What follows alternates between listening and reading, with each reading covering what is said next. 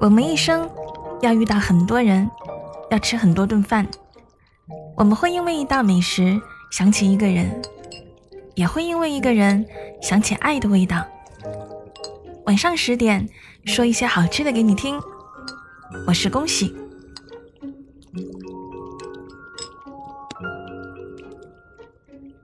喝一口酥油茶，你才知道自己在天堂西藏。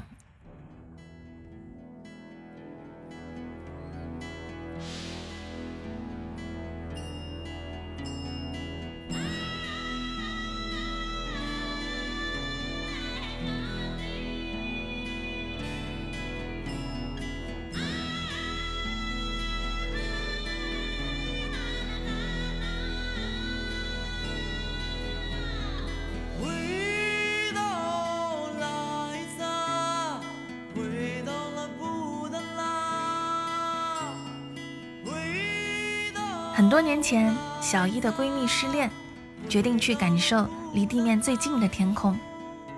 正好小一告别了第一份工作，满心迷茫，于是他们背起背包去了西藏。那时，西藏正处于已经成为驴友天堂，又还没被遍地的网红、香艳的搭车客拉低格调的时期。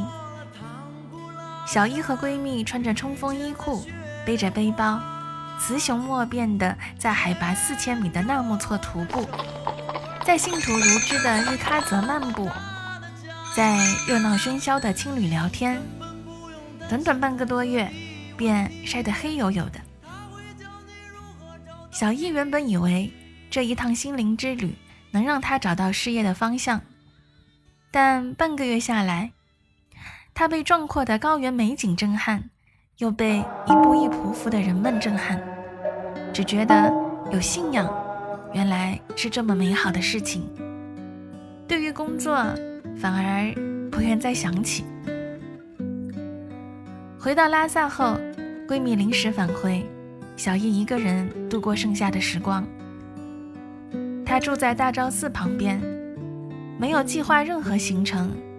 白天逛逛博物馆、寺庙和街道，晚上就坐在大昭寺前的广场上，看虔诚的信徒们匍匐祷告，或跟着安静的队伍绕大昭寺走上几圈，可谓又闲又清静。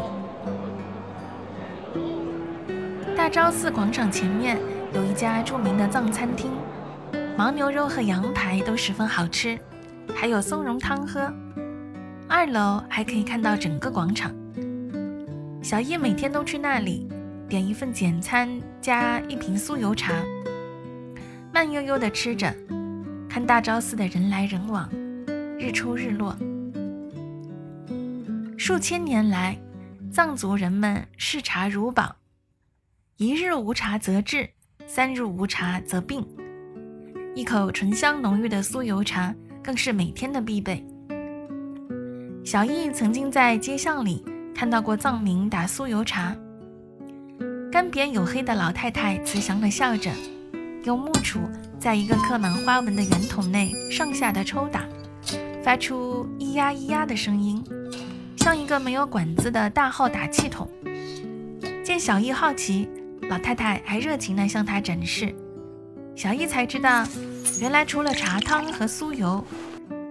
还有花生、松仁和食盐等，这些材料在咿呀声中，在圆筒里融为一体，奶香与茶香飘出来，令人心生喜悦和幸福。返程的前一天，小叶依然去那家餐厅吃饭，想到马上要离开，他有点舍不得。菜上了，才想起了忘了酥油茶。但看到服务员挺忙，他就算了，慢慢的吃着，继续看着大昭寺发呆。突然，有个人用普通话说：“你好，我可以请你喝酥油茶吗？”小易转头，看到一个穿军装的藏族小哥哥，正站在旁边对他笑。他很年轻，身子挺拔，高鼻梁，黑眼睛。笑起来微微的弯着，十分的友好。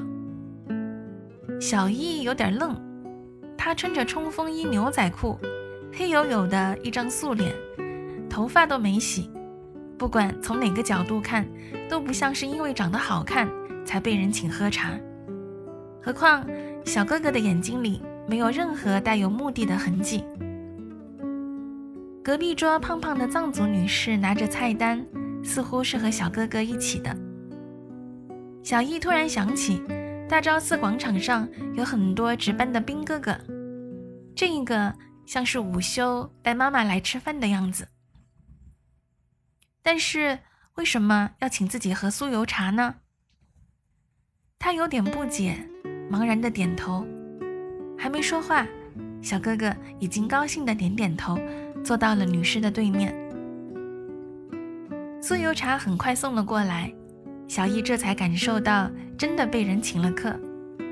他看向隔壁桌，小哥哥背对着他，专心的吃饭。那个女士似乎不会说普通话，只是和蔼的笑着，做了一个请的手势。小易懵懵懂懂的喝了一口，接到妈妈的电话，絮絮叨叨的说完，才想起要跟小哥哥说谢谢，但回过头，却看到两个人已经吃完。一前一后的下了楼，这一声谢谢便犹豫一下，就错过了。一直到最后，小易也不知道对方为什么请他喝酥油茶，是觉得吃饭必须有酥油茶，还是觉得他一个人有些孤单？没人知道。西藏之行已经过了很多年，那些风景。